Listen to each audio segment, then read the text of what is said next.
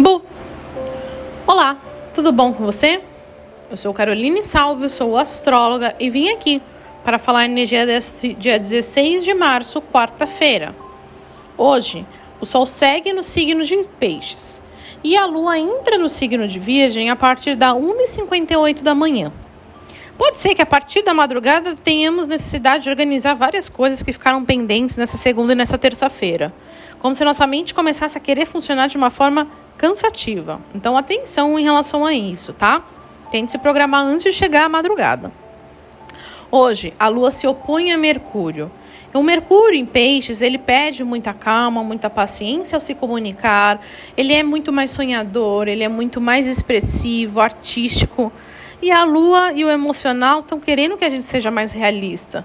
Então a gente tem que procurar o caminho do meio entre ser criativo, artístico e sonhador mas também ter os pés no chão com a nossa realidade que estamos enfrentando, estamos entrando de cabeça nela.